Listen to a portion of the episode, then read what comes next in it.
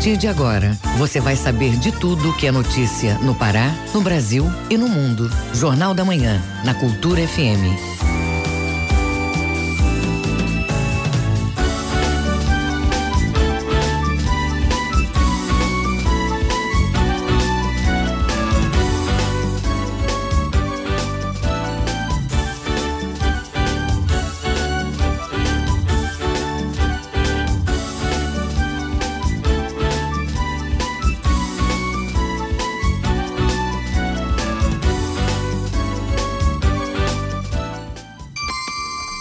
Muito bom dia, pontualmente 7 horas na Grande Belém. Hoje, segunda-feira, 13 de janeiro de 2020. Começa agora o Jornal da Manhã com as principais notícias do Pará, do Brasil e do mundo. A apresentação minha e de Bebel Chaves. Bom dia, Bebel. Bom dia, José Vieira. Bom dia, ouvintes ligados na Cultura FM e Portal Cultura.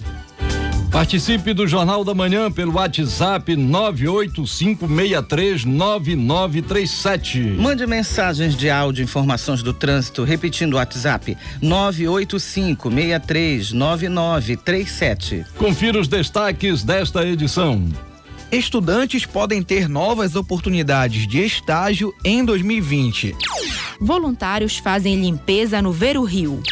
Pesquisa mostra que 22% dos devedores não fazem planejamento para pagar despesas de início de ano. Paraenses pagam pela terceira gasolina mais cara da região norte. Pesquisa aponta que cadeirinhas são dispensáveis para a segurança das crianças no trânsito. Mangal das Garças completa 15 anos. Tem também as notícias do esporte. Desportiva Paraense perde para o Oeste e é eliminada da Copa São Paulo. Clube do Remo e Paysandu vencem em amistosos no interior. E ainda nesta edição. Quase 2 milhões de pessoas estão na fila de espera do INSS. Museu do Marajó passa a ser administrado pelo Sistema Integrado de Museus. E já está aberto ao público na capital paraense o projeto Porto Futuro, nova área de lazer e cultura de Belém. Essas e outras notícias agora no Jornal da Manhã. Hora certa na Grande Belém, 7 horas 3 minutos, 7 e 3. O Pará é notícia. Os municípios de Belém, Paragominas e Santarém voltam a contar com agendamento para emissão de documentos. Ao longo do ano, o órgão ampliou serviços, estimulou o empreendedorismo social, fortaleceu a defesa do consumidor e a garantia de direitos, como você ouve na reportagem de Rayane Bulhões, da agência Pará de Notícias. Três municípios paraenses retornam com os agendamentos para a emissão de documentos. Na lista, Belém, Paragominas e Santarém. O serviço é feito pela Secretaria de Estado de Justiça e Direitos Humanos, a CJUDH, por meio da Coordenadoria de Promoção de Cidadania e Defesa dos Direitos Humanos. Entre os serviços gratuitos estão emissão de carteira de identidade, carteira de trabalho, segunda via de certidão de nascimento e casamento e retificações. Quem tem os detalhes é o coordenador de Cidadania e Direitos Humanos da CJUDH, Bruno Melo. A quantidade de emissões diariamente que nós fazemos é de 100 RG, 70 CTPS e média de 40 a 50 emissões de certidão de nascimento ou segunda via de casamento. O agendamento ele funciona a partir da ordem de chegada, todas as sextas-feiras pela secretaria. As pessoas chegam, fazem o agendamento para o serviço e a emissão do documento documento que ela necessita. Aí a pessoa tem às vezes a opção de escolher o dia da semana posterior para que ela tenha às vezes a disponibilidade para que ela possa estar tá vindo novamente até a secretaria para poder estar tá fazendo a emissão e já sendo com o documento em mãos. Os interessados podem fazer os agendamentos todas as sextas-feiras, a partir das 8 horas da manhã. Lembrando que os serviços podem ser recorridos em três unidades: na sede Belém, que fica na rua 28 de novembro, número 339, no bairro da Campina. No polo Paragominas, localizado na rua Amazonas, número 100, no bairro Célio Miranda. E no polo Santarém, instalado na Travessa Professora Agripina de Matos, número 798, bairro Altos Liberdade. Reportagem Raiane Bulhões. Educação. Ministério da Educação realiza levantamento para saber como estão as universidades em cada estado brasileiro. Aqui no Pará, 35 instituições públicas e privadas foram avaliadas. Mais detalhes na reportagem de Roberto Apolo.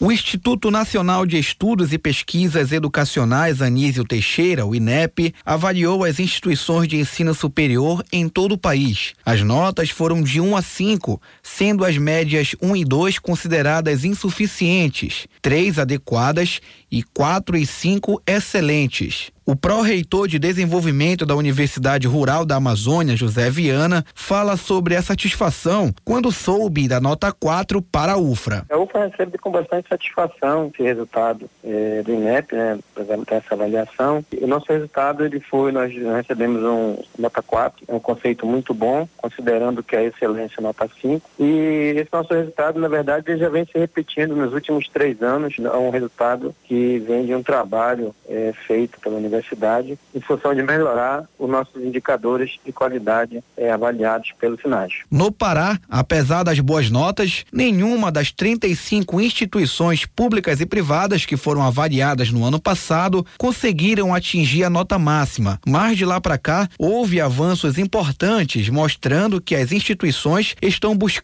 uma melhor formação para os acadêmicos. A professora da UFPA, Lúcia Arada, conta que o bom resultado vem sendo consolidado consolidado através de uma cooperação entre os alunos, além da criação de novos cursos de pós-graduação. Esse desempenho ele é decorrente do avanço que nós tivemos nos últimos anos, especialmente na pós-graduação. A consolidação de grupos de pesquisa, de extensão de ensino na instituição e a criação de novos cursos de pós-graduação levou a uma melhora significativa de dois dos indicadores que impactam no índice geral de cursos, no IGC, que é o conceito médio do mestrado e o conceito médio de doutorado. Nós estamos muito próximos do valor máximo desses dois indicadores. Em nível nacional, 2.058 instituições públicas e privadas foram avaliadas. Apenas 42 delas obtiveram a nota máxima, 5. A maioria ficou com a nota 3, 1.306 instituições e 438 receberam a nota 4. Roberto Apolo, Rede Cultura de Rádio. Jornal da Manhã. Informação na sua sintonia. E no fim de semana festivo, aos 404 anos de Belém, a população contou com as ações de cidadania do programa Para a Paz, na área do Vero Peso e Praça da República. No domingo, serviços gratuitos de emissão de documentos, assistência jurídica de, e saúde se concentraram em frente ao Teatro da Paz. A presidente do Para a Paz, Rai Tavares, destaca a importância das ações de cidadania do governo que em 2019 alcançaram mais de 30 mil pessoas. Todos os nossos serviços estão lotados, todo mundo procurando informação, os serviços, e a gente está muito feliz por isso, né? Porque na verdade é isso que a gente quer, essa vontade do governo, essa vontade da Fundação para a Paz, de estar tá chegando perto da comunidade, atendendo a necessidade.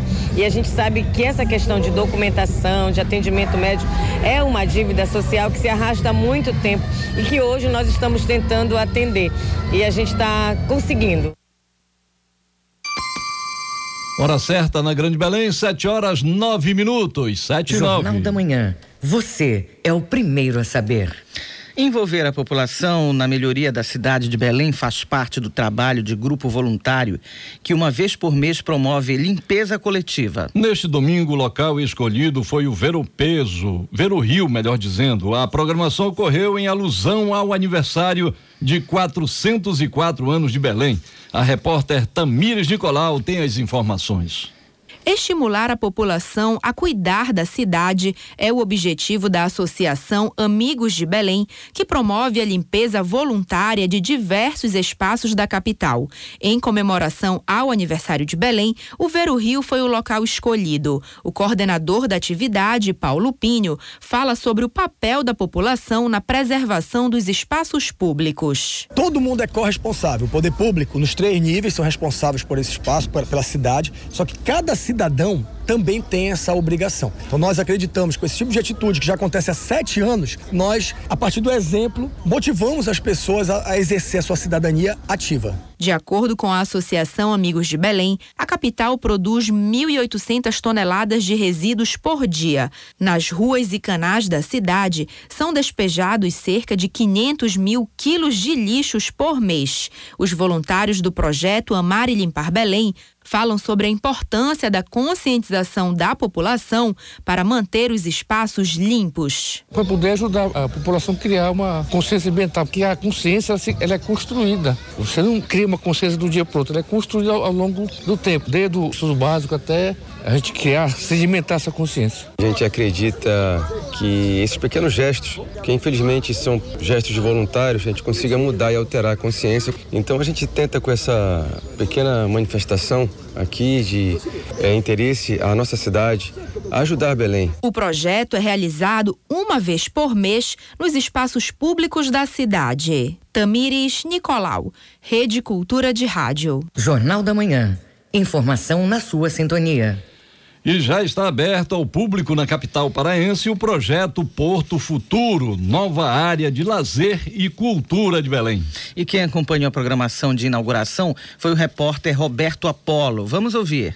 De acordo com o governo do estado, a inauguração no dia do aniversário de 404 anos de Belém é um presente para a cidade, é um espaço de lazer e cultura para a população. O complexo turístico conta com restaurantes, parque urbano com pistas de corrida e ciclismo, além de sinal Wi-Fi para os internautas. O secretário de Turismo do estado, André Dias, comenta que Belém ganha mais um atrativo no setor turístico. É de grande relevância para o estado, é fundamental que a gente gente tenha produtos para oferecer para o turista.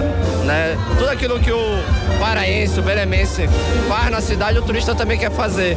E aqui o porto, especificamente, ele é estratégico porque integra esse corredor de revitalização, toda a área histórica de Belém. Então a gente vai cada vez mais ampliando esse corredor e chegando aqui na estação das docas, na doca de Souza Franco, com um shopping, então um corredor onde esse turista pode conhecer a cidade, se integrar à população e ter opções de lazer, de divertimento e prática de esportes e tudo isso. O projeto começou a ser executado em março de 2018 com a proposta do Ministério da Integração Nacional, quando o governador Helder Barbalho ainda era ministro. As obras incluíram ainda uma ponte sobre o canal da Doca, a abertura da Rua Belém, a criação de estacionamentos e um lago artificial além de um espaço cultural para a realização de eventos. A secretária de Cultura do Estado, Úrsula Vidal, comenta que o evento de inauguração foi um grande presente para a população. Esse evento de hoje é um presente para Belém. A população de Belém gosta da cidade, valoriza a sua história, valoriza a sua memória e os seus equipamentos. O que a gente precisa é que esses equipamentos estejam cada vez mais plenos de vida da sua gente. A inauguração do Porto Futuro ficou marcada pela chuva e pela presença dos artistas paraenses na noite do aniversário de Belém. Lucínia Bastos se apresentou junto com a Amazônia Jazz Band. Ela conta que cantar no aniversário de Belém é motivo de emoção. É muita emoção, né? Cantar para Belém, 404 anos,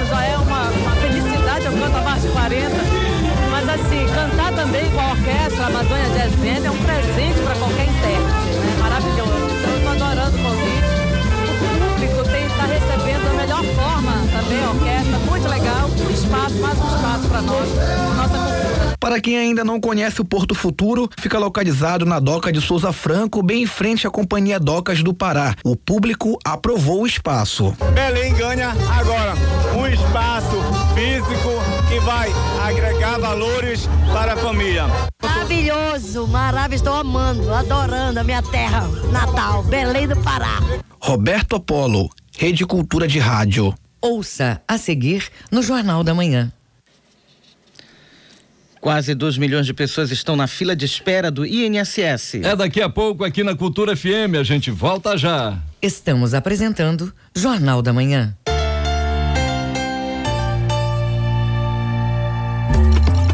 Minuto da Justiça.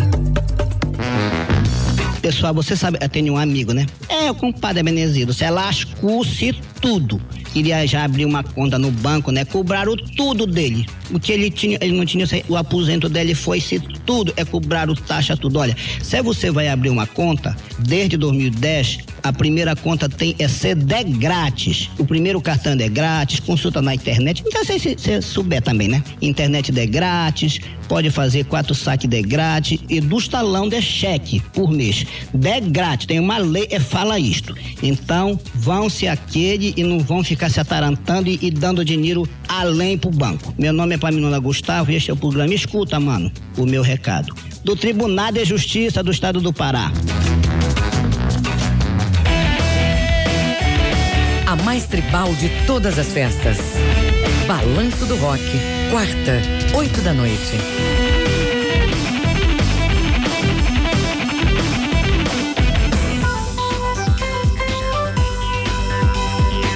Voltamos a apresentar Jornal da Manhã.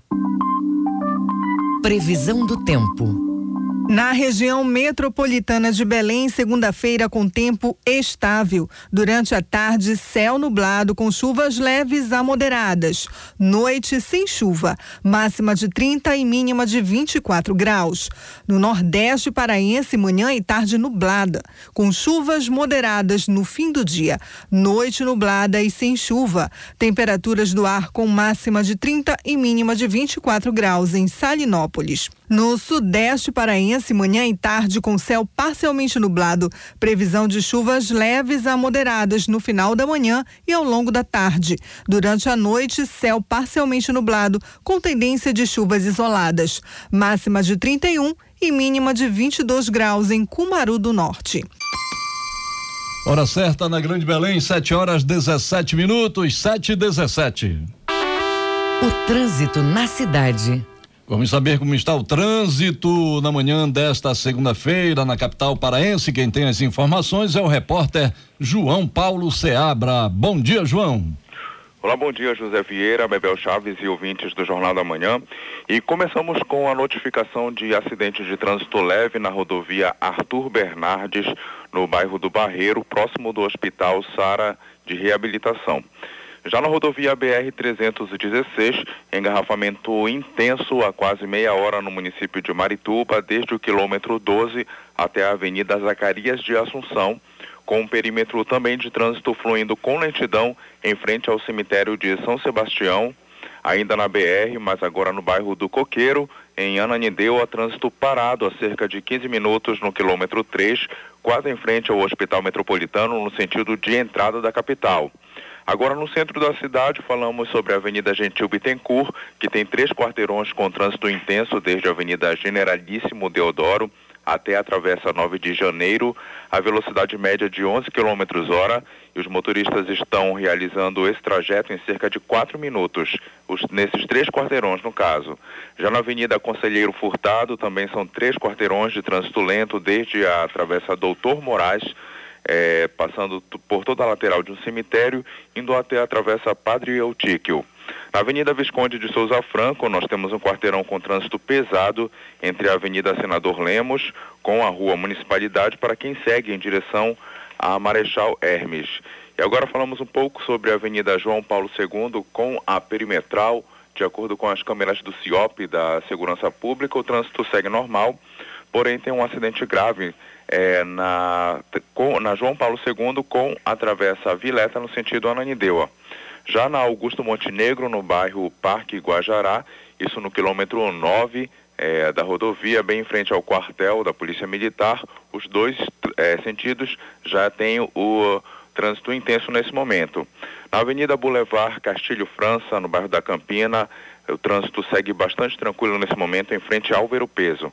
E terminamos falando das redes sociais com usuários que reclamam que na Antônio Baena, próximo da Rômulo Maiorana, vários carros particulares estão diariamente estacionados na calçada e com isso os pedestres acabam andando na ciclovia e as bicicletas, por sua vez, acabam indo para a pista, portanto, um ocupando o espaço do outro e com isso acaba atrapalhando no final das contas, o trânsito na via Antônio Baena. É com vocês aí no estúdio, José Vieira e Bebel Chaves, João Paulo Seabra para a Rede Cultura de Rádio. Obrigado, João. Agora são 7 horas 20 minutos, 7 e 20. Jornal da Manhã. Informação na sua sintonia. Quase 2 milhões de pessoas estão em fila de espera do INSS. Rodrigo Nunes, da agência Rádio Web, traz os detalhes.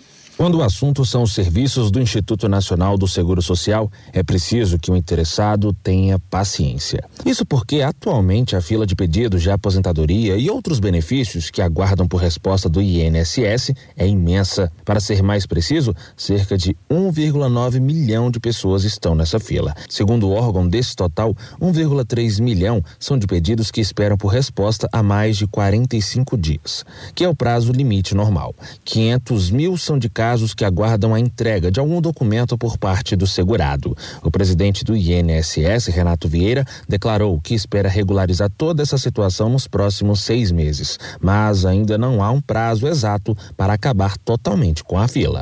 Não existe o como estabelecer um prazo específico na medida que nós temos variáveis que não dependem apenas do INSS. Existe um fluxo de requerimentos que pode ser maior ou menor, depender da vontade do cidadão. Nós esperamos que nos próximos seis meses a situação esteja absolutamente regularizada. Para isso, soluções estão sendo debatidas por técnicos da Secretaria da Previdência do Ministério da Economia, do INSS e da DataPrev. As propostas devem ser levadas ao ministro da Economia, Paulo Guedes. Para Sérgio Cabral, especialista em direito previdenciário, o governo federal tem deixado a desejar em relação ao assunto e poderia ter evitado que a situação chegasse a um ponto tão crítico, mas garante que é possível reverter esse quadro. Evidentemente que para solucionar isso, era preciso que a autarquia não tivesse perdido todo o seu espaço efetivo, né? o INSS, o Instituto Nacional de Seguro Social. Tem que abrir vaga de novo, tem que abrir concurso, Agora, se eles vão conseguir cumprir ou não, eu não sei, mas que a obrigação deles ficar muito atrás está. Seria possível corrigir? Eu não tenho nenhuma dúvida. Era possível nem ter deixado isso acontecer. A expectativa inicial do governo federal era zerar a fila até dezembro do ano passado. Agência Rádio Web. De Brasília, Rodrigo Nunes. E pesquisa internacional aponta que as notícias falsas, conhecidas como fake news, se multiplicam 70% a mais do que as informações verdadeiras. Os detalhes na reportagem de Aline Possaura, da agência Rádio Web. As fake news têm 70% mais chance de viralizar no Twitter do que uma notícia verdadeira, afirmam pesquisadores do Instituto de Tecnologia de Cambridge, nos Estados Unidos. Já no Brasil, um estudo realizado pela Opinion Box aponta que 37% das pessoas já compartilharam notícias em redes sociais e depois descobriram que eram falsas. A jornalista especialista em checagem de notícias, Thaís Saibit, explica a origem histórica das fake news. Tem uma história do século VI que houve um historiador que escreveu um livro chamado A História Secreta do Imperador Justiniano, no intuito de arruinar a reputação do imperador. Na Revolução Francesa, isso já funcionou por meio dos jornais.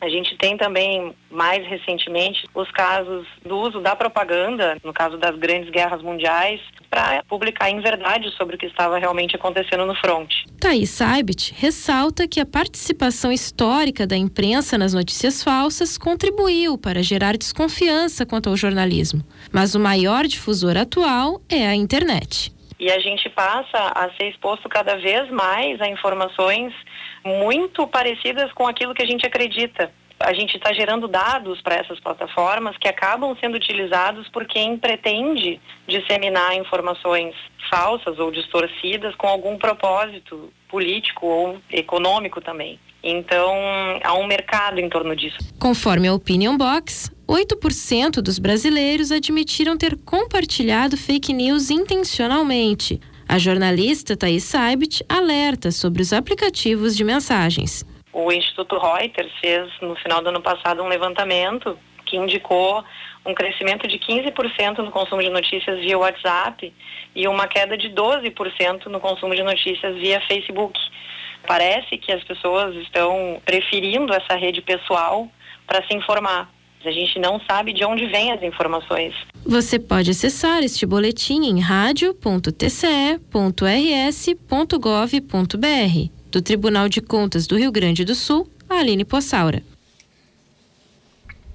O primeiro trimestre do ano é um bom período para quem está em busca de estágios. Mas para conseguir uma das vagas, o candidato precisa estar atento aos cadastros de empresas que procuram esses jovens. Confira na reportagem de Roberto Apolo. Para os estudantes do Brasil, conseguir uma vaga em um estágio pode significar um bom início de carreira profissional, além de colocar em prática tudo aquilo que se aprende na universidade. Muitos acadêmicos veem esta oportunidade como um momento de se adaptar a exigências do mercado de trabalho. É o caso do estudante de jornalismo Raineiro Souza, que corre atrás para alcançar esta meta. Eu procuro estágio desde que eu entrei na faculdade, mas do ano passado para cá eu intensifiquei muito mais a procura e já envio uma grande quantidade de currículos por dia para diferentes empresas. Pesquisas do Centro de Integração Empresa-Escola mostra que em 2019 500 mil estudantes correram atrás de estágio e o período de maior oferta de vagas é o início do ano, como explica a consultora do CIEE, Joyce Lopes. Final de ano, já para os primeiros trimestres né, do ano seguinte, o número, o número de vaga aumenta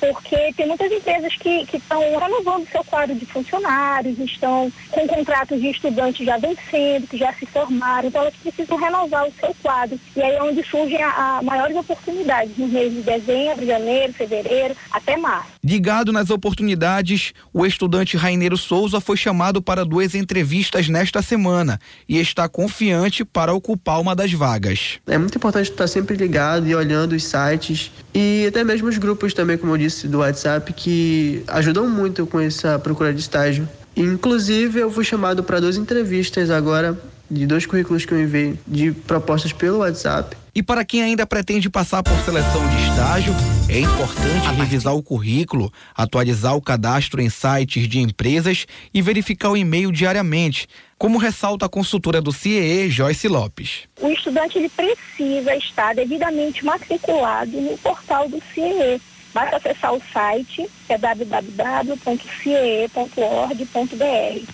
Ao realizar o cadastro, o estudante ele passa a fazer parte do nosso banco de dados e quando as empresas é, abrem, as empresas parceiras abrem as oportunidades, abrem as vagas, nós encaminhamos esses estudantes que estão cadastrados para uma entrevista né, e a possível contratação. Para ser estagiário, o estudante é a partir do ensino médio, né, 16 anos, cursando ensino médio, é, pode estar cursando o ensino técnico profissionalizante e o ensino superior, qualquer idade, ensino superior. Roberto Apolo, Rede Cultura de Rádio. Segurança Pública. Pesquisa aponta que cadeirinha reduz em até 71% o risco de morte infantil em caso de acidentes de trânsito. Em 2017, 37% das mortes de crianças ocorreram quando elas estavam na condição de ocupantes de veículo. Para reforçar o uso da cadeirinha e outros acessórios de segurança infantil, o Detran Pará atua para conscientizar motoristas. Vamos conferir na reportagem de Marcos Aleixo. Estatística triste, mas que é a realidade do trânsito no Brasil. 12 crianças morrem todos os dias por acidente e 335 são hospitalizadas no Brasil em média. Esses dados são da organização não governamental ONG Criança Segura. Só em 2017 foram 3.661 mortes de crianças decorrentes de acidentes. Cuidado e atenção nesta faixa de idade é importante. A constância de uso de equipamentos de segurança são fundamentais para a proteção, comenta o coordenador de trânsito do Detran, Ivan Feitosa.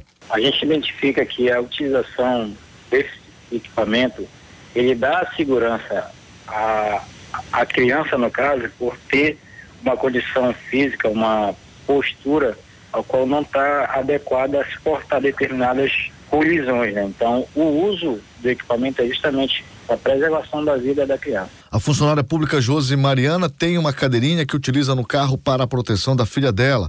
A funcionária conta que se alguém for passear com a menina, sempre questiona o uso do equipamento. Eu tenho muito cuidado com a minha filha em relação ao trânsito. Em casa, eu tenho uma cadeirinha guardada para quando alguém quiser levar ela para passear, já tem a cadeirinha. Quando eu saio com ela, eu sempre uso a cadeirinha. Eu acho fundamental para a segurança dela no trânsito. Ainda sobre os dados de 2019, 2017, 1.290 casos ocorreram envolvendo acidente de trânsito. Destes 440, que representam 37%, aconteceram dentro dos veículos. E 332, que são 28% desse total, foi devido a atropelamentos. Ivan Feitosa destaca a importância de proteger as crianças. O Detran até criou uma programação voltada para a orientação nas escolas, com o objetivo de evitar acidentes e ter um cuidado e atenção maior desde o início da formação dos pequenos. O Detran dispõe de um setor específico no setor de educação, ao qual trabalha diretamente com ações voltadas para atividade e educação voltada para criança, principalmente na sala de aula tem os profissionais qualificados que trabalham tudo isso já com esse primeiro contato que a criança vai ter relacionado ao trânsito. Marcos Aleixo, Rede Cultura de Rádio. Confira a hora certa na Grande Belém, 7 horas 30 minutos, 7 e 30 Ouça a seguir no Jornal da Manhã. Remo e Paysandu ganham de goleada no interior. É daqui a pouco aqui na Cultura FM, não saia daí, a gente volta já. Estamos apresentando Jornal da Manhã. ZYD 233, 93,7 MHz. Rádio Cultura FM, uma emissora da Rede Cultura de Comunicação. Fundação Paraense de Rádio Difusão, Rua dos Pariquis, 3318. Base operacional, Avenida Almirante Barroso, 735, Belém, Pará, Amazônia, Brasil. Estamos apresentando Jornal da Manhã. Tábuas de Marés. Em Belém, maré baixa às 9 e 16 da manhã e alta às duas e meia da tarde. Em Salinas, maré alta às 10 e meia da manhã e baixa às 5 horas da tarde. Em Mosqueiro, maré baixa neste momento e maré alta a 1 e meia da tarde. Em Barcarena, maré baixa às 10 e 20 da manhã e alta às 3 e 20 da tarde. Em Breves, maré baixa às 4 e meia da tarde e alta às 9 e meia da noite. Hora certa na Grande Belém, 7 horas 32 minutos, 7 e 32 Esporte.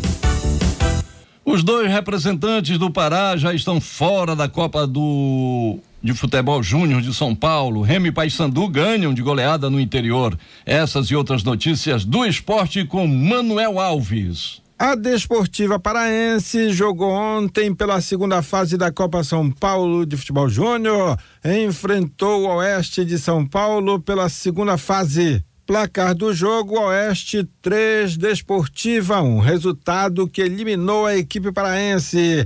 O Carajás, o outro representante do Pará na Copa São Paulo, já tinha saído na primeira fase. Agora a Copa São Paulo para os clubes paraenses só em 2021. A Federação Paraense de Vôlei continua aceitando inscrições para o curso de arbitragem que vai promover no mês que vem. O presidente da Federação Paraense de Vôlei, professor Hugo Montenegro, dá outros detalhes a respeito desse curso. Federação Paraense de Voleibol em 2020, o primeiro evento é o curso de formação de árbitro, dia 1 de fevereiro a 8 de março. Aulas teórica na Escola Ensino Fundamental Médio Barão do Rio Branco, localizada na esquina da Praze Aguiar com a Generalíssimo Deodoro. As aulas vão ser sábado das 9 às 12, das 14 às 18 e no domingo das 9 às 12. A inscrição é na sede da Federação Paraense de Voleibol. A taxa de inscrição cem reais de segunda às sexta-feira a partir das 16 às 19 horas. Lembrando que a sede da Federação Paraense de Vôlei fica na Barão do Triunfo 3099. E qualquer contato para outras informações, 982226212. Clube do Remy Paysandu, que estão em pré-temporada no interior paraense, fizeram amistosos ontem. O Paysandu jogou pela manhã em Barcarena contra a seleção de Barcarena e venceu por 4 a 0, com dois gols de Wesley Matos, um do Perema e outro do Nicolas. À tarde, em Salinas, o Clube do Remo enfrentou a seleção de Salinas. Clube do Remo 3, seleção de Salinas 0. Gols de Eduardo Ramos, Wesley e Jackson. A pré-temporada do Clube do Remo vai continuar em Salinas até o dia 16, quinta-feira agora, enquanto que o Paysandu vai continuar treinando em Barcarena até o dia 18, sábado próximo. Resultados de outros amistosos realizados no último final de semana pelas equipes que vão disputar o Parazão 2020. Sábado no Parque do Bacurau, Independente 2, Cametá 1. Em Bragança, Castanhal 1, Paroquial 0. Na cidade de Imperatriz, Imperatriz 1, Águia 0. Em Santa Bárbara, Seleção de Santa Bárbara 3, Bragantino também 3. Em Paragominas, no estádio da Arena Verde, PFC Paragominas 1, Centro Esportivo Clube 0. Jogo interrompido aos 30 minutos por causa de muita chuva em Paragominas. Além desses jogos, ontem o Itupiranga perdeu em casa para a seleção de Tocantinópolis do Tocantins por 1 a 0 e em Santarém, Tapajós 3, seleção de Santarém 0. Lembrando que a Confederação Brasileira de Futebol já confirmou as datas, os horários e os locais de todos os jogos da primeira fase da Copa do Brasil. Dia 5 de fevereiro, o Independente joga em casa contra o CRB de Alagoas às oito e meia da noite no Estádio Navegantão, em Tucuruí. No dia 6 acontece a estreia do Paysandu é uma quinta-feira na Boca do Jacaré contra o Brasiliense do Distrito Federal. Assim, ficam o Bragantino e Clube do Remo para estrear somente no dia 12. O Bragantino no estádio Diogão às quatro da tarde contra o Ceará e o Clube do Remo às 20 horas fora de casa contra o Frei Paulistano de Sergipe. Também vale a lembrança de que na primeira fase da Copa do Brasil, quem joga em casa precisa vencer. O visitante joga pelo empate ou então por uma vitória para seguir na competição. Era o que tínhamos do esporte para hoje no Jornal da Manhã desta segunda-feira. Jornal da Manhã que segue aqui pela 93.7 Cultura FM e a Rede Cultura de Rádio. Hora certa da Grande Belém, 7 horas 36 minutos, 7 e 36 O mundo é notícia. Vamos aos destaques das notícias pelo mundo no Giro Internacional com Fabrício Rocha. Neste domingo, protestos explodiram no Irã pelo segundo dia seguido, aumentando a pressão sobre os líderes do país depois que militares admitiram que derrubaram um avião ucraniano por engano, em um momento em que Teherã temia ataques aéreos dos Estados Unidos. Dezenas de manifestantes estão do lado de fora de uma universidade na capital e em protestos em outras cidades. Alguns meios de comunicação ligados ao Estado também divulgaram relatos de protesto nas universidades depois das manifestações terem começado no sábado, provocadas pelo anúncio do Irã de que seus militares haviam derrubado o avião ucraniano por engano na quarta-feira, matando todos os 176 a bordo. Os Estados Unidos aumentaram a pressão sobre o Irã, com o presidente Donald Trump exigindo que o governo iraniano não reprima os manifestantes e pedindo observadores internacionais no país persa.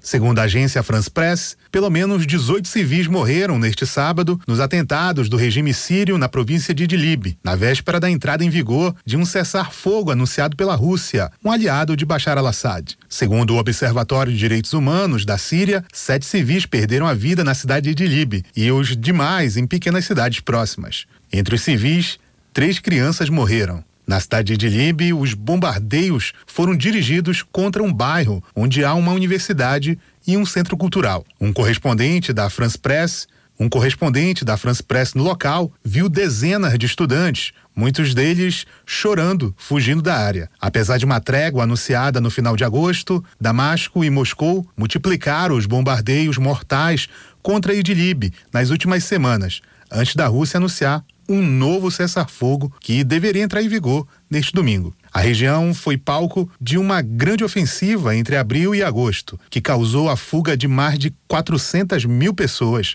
segundo as Nações Unidas. A guerra na Síria, desencadeada em 2011, já matou mais de 380 mil pessoas e forçou a saída de mais da metade da população. O ex-ministro do governo de Evo Morales, Carlos Romero, denunciou neste sábado de um hospital que permaneceu sequestrado dois dias em sua casa por atividades vinculadas ao governo provisório, que o privaram, segundo ele, de água e comida. Os apoiadores do governo da presidente interina Janine Anês, denominada Resistência, se instalaram na casa do ex-primeiro-ministro desde a madrugada de quinta-feira. Na sexta-feira, ainda havia cerca de 12 pessoas no local. Neste sábado, houve uma vigília nos arredores do hospital, onde Romero recebe tratamento médico. Romero estava na lista de 10 funcionários asilados na residência diplomática do México, incluindo outros cinco ex-ministros de Morales. Ele não especificou quando ou por que deixou a delegação mexicana.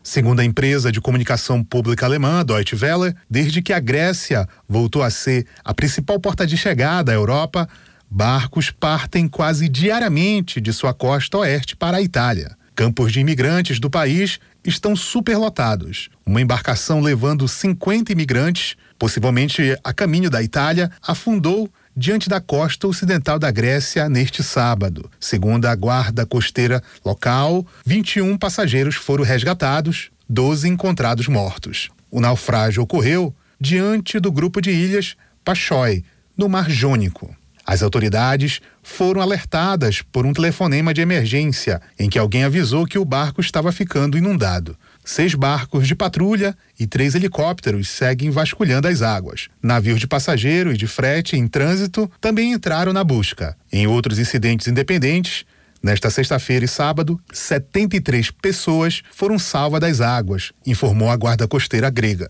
Quase diariamente, embarcações carregadas de imigrantes partem da costa oeste do país para a Itália, em tentativas dos traficantes em contornar a rota balcânica terrestre, atualmente bloqueada.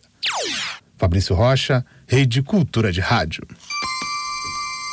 Hora certa na Grande Belém, 7 horas 41 minutos, 7 e 41 O Pará é notícia.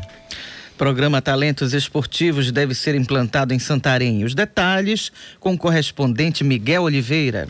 O secretário de Esporte e Lazer do Estado do Pará, Lindo Silva, anunciou em Santarém, no último final de semana, a implantação, ainda no primeiro semestre deste ano, do programa Talentos Esportivos. O titular da CEL também fez entrega de material esportivo ao CITA, entidade que representa os indígenas do Tapajós e Arapiuns. Em 2019, só para vocês terem uma ideia, nós ajudamos mais de 500 atletas a realizar o seu grande sonho de participar de competições através da CEL.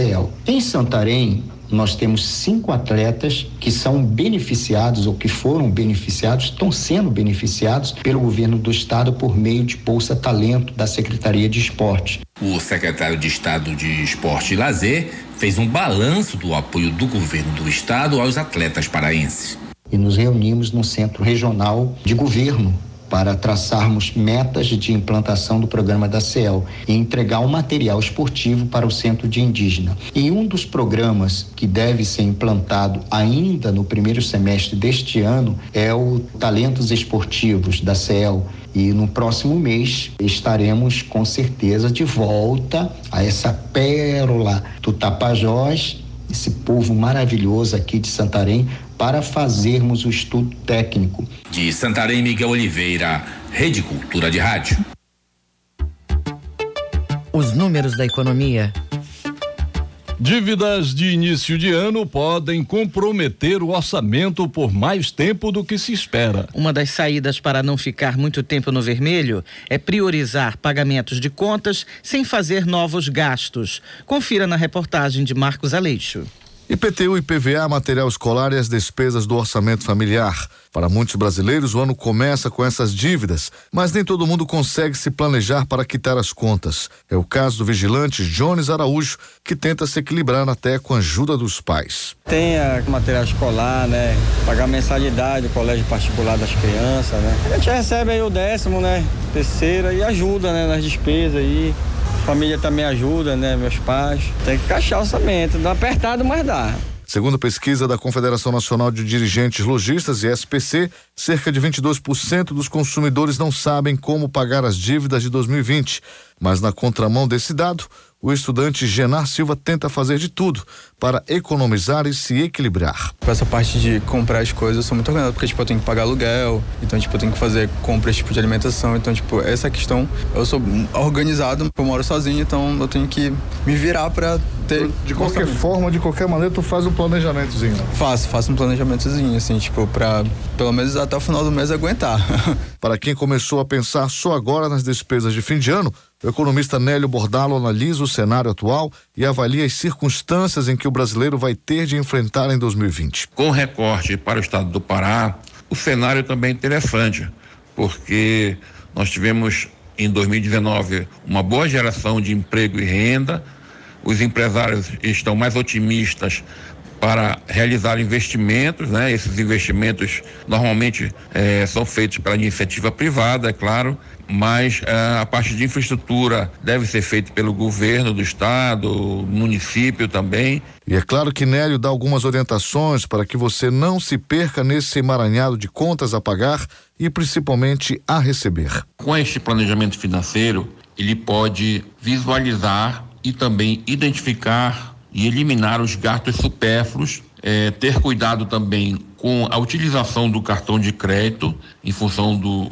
juros que é alto, caso não pague a fatura é, no valor total, e também ter monitoramento relacionado com a utilização do cheque especial, principalmente com essas mudanças das novas regras, que quem tem um limite alto paga uma taxa, mesmo não usando o cheque especial em torno de 0,25% do valor do limite. Marcos Aleixo, Rede Cultura de Rádio.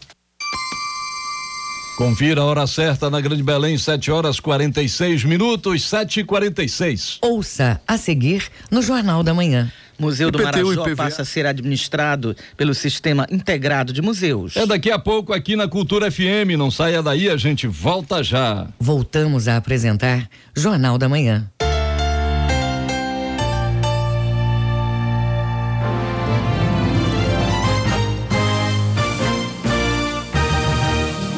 Sinfonia 93. Segunda, oito da noite. Na Cultura FM.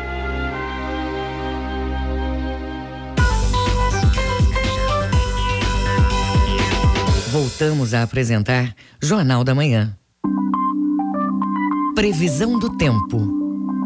No sudoeste paraense, céu parcialmente nublado, com chuvas leves a moderadas ao longo do período da manhã e tarde, principalmente na porção sul da mesorregião. Durante a noite, aumento de nebulosidade com chuvas leves a moderadas, também na porção sul.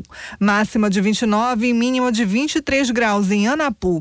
No Baixo Amazonas e Calha Norte, durante a manhã e tarde de segunda, céu com poucas nuvens, com previsão de chuvas rápidas em áreas isoladas.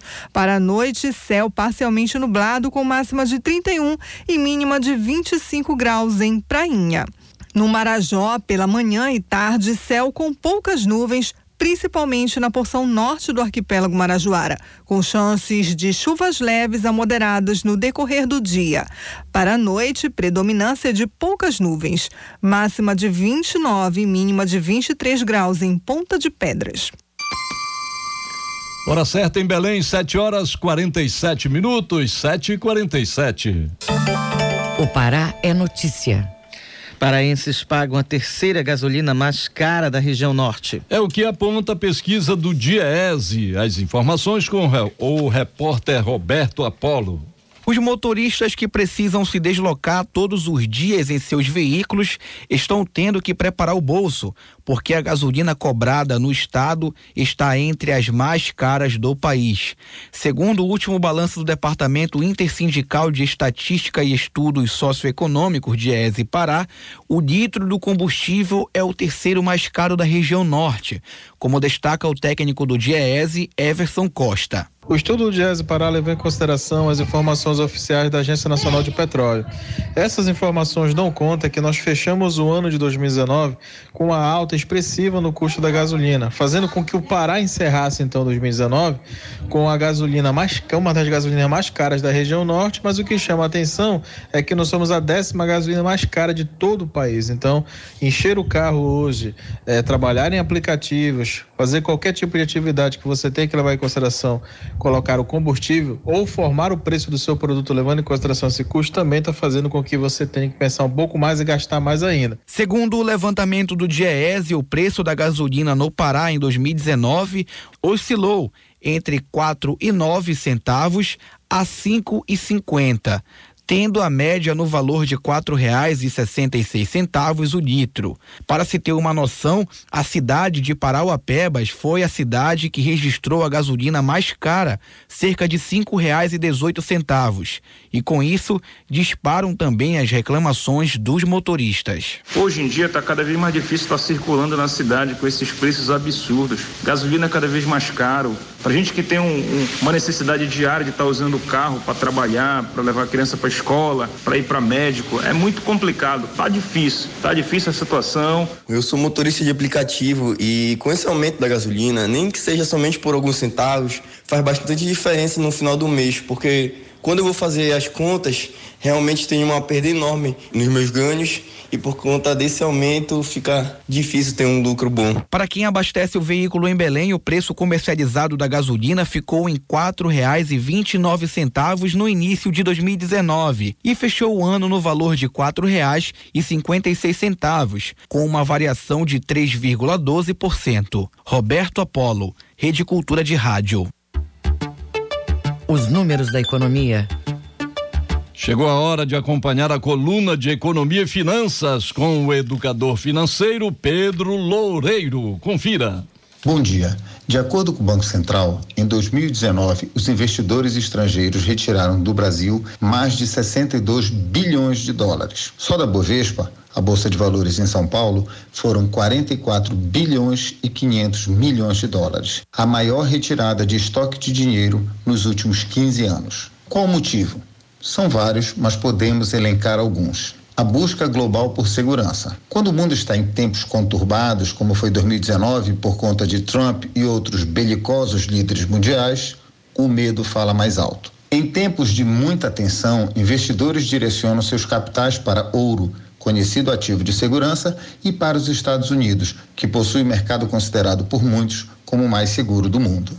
Mas e o Brasil nessa história? Crises diplomáticas. Acelerar a retirada de dinheiro internacional daqui. O dinheiro vai voltar? Vai. Um dia retornará ao Brasil, mas vai depender do que o investidor entender dos sinais emitidos por quem nos governa. Vejam bem, os benefícios dados de presente em 2019 pelo governo federal agradaram os empresários, mas não é o suficiente para que arrisquem seu capital. Porém, quando a poeira baixar, eles voltarão para se beneficiar das facilidades criadas. É mais ou menos assim. O que o governo deu de presente, sem nenhuma contrapartida das empresas, foi aceito de bom grado, mas não é o suficiente.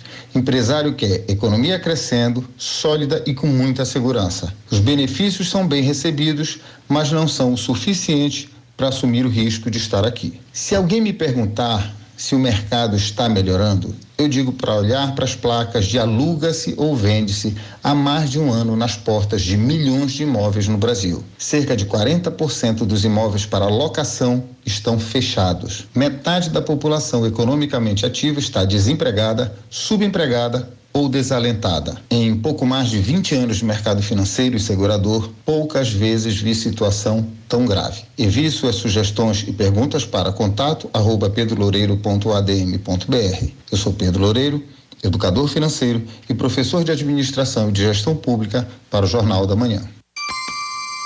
Hora certa na Grande Belém, 7 horas 53 minutos, 7 e 53 Jornal da Manhã. Informação na sua sintonia.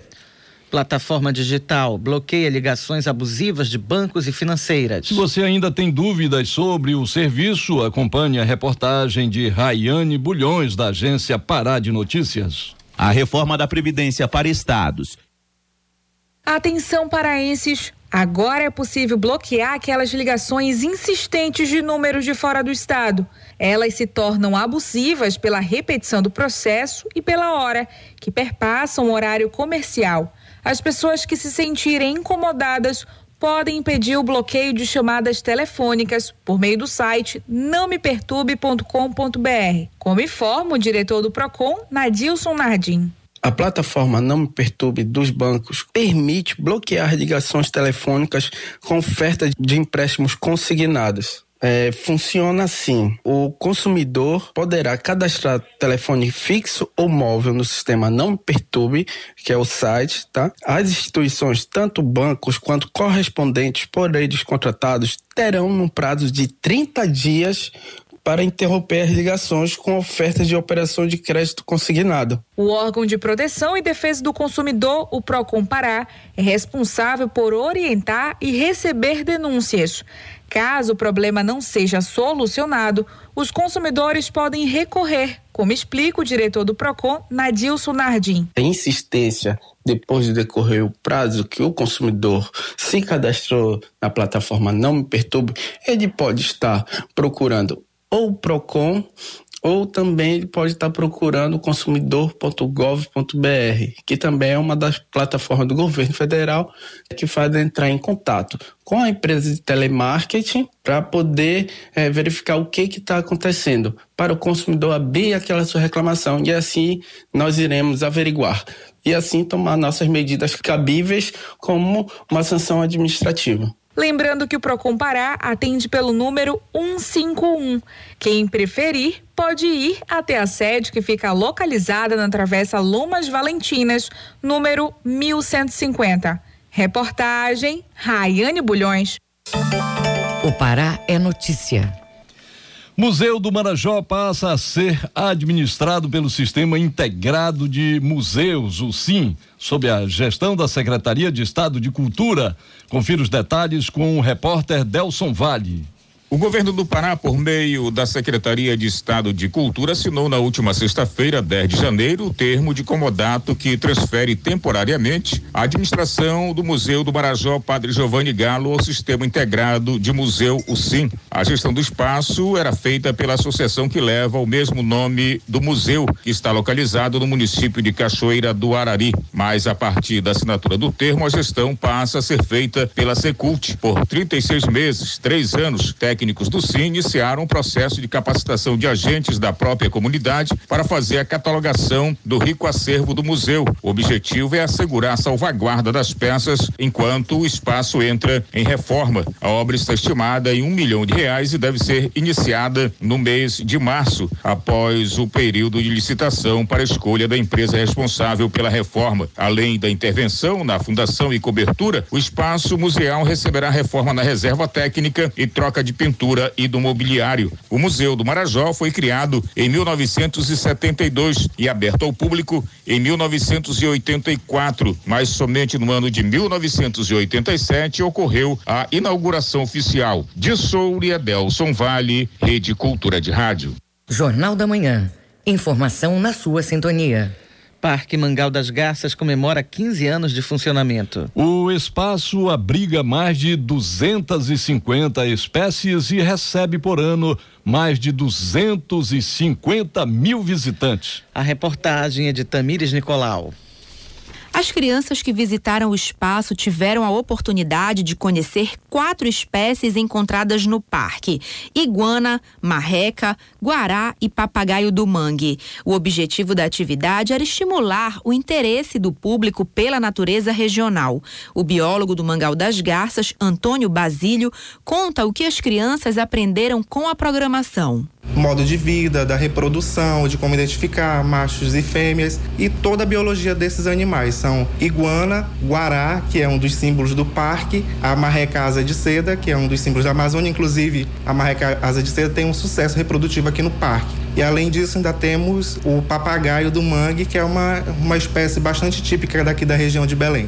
O Parque Mangal das Garças abriga 258 animais, distribuídos entre 55 espécies de aves, peixes, répteis e insetos, além de animais de vida livre como garça, sabiá e curió. Por ano, o espaço recebe mais de 250 mil visitantes. A estudante Manuela dos Santos, de 13 anos, foi ao parque pela primeira vez e fala sobre a experiência com a natureza. Olha, viu mais ave por ali, que achei ela super legal. E eu já andei por aqui, tem muitas plantas que eu achei muito linda aqui. É um lugar bem reservado, é bem limpo, assim. O ambiente é super familiar e é bom de ficar andando por aqui, traz uma energia boa. O público que participou da programação também recebeu mudas de acerola, cupuaçu e genipapo. A atividade contou com a parceria do Ideflor Bio. Tamires Nicolau, Rede Cultura de Rádio. Hora certa na Grande Belém, 7 horas e 59 minutos. Termina aqui o Jornal da Manhã desta segunda-feira, 13 de janeiro de 2020. A apresentação de Bebel Chaves e José Vieira. E se você perdeu essa ou outras edições do Jornal da Manhã, é só acessar a conta no Jornalismo Cultura no castbox.fm. Uma excelente semana para você e até amanhã. Fique agora com Conexão Cultura com Daiane Balbinot. A gente volta amanhã às 7 horas. Um bom dia a todos e até lá. O Jornal da Manhã é uma realização da Central Cultura de Jornalismo.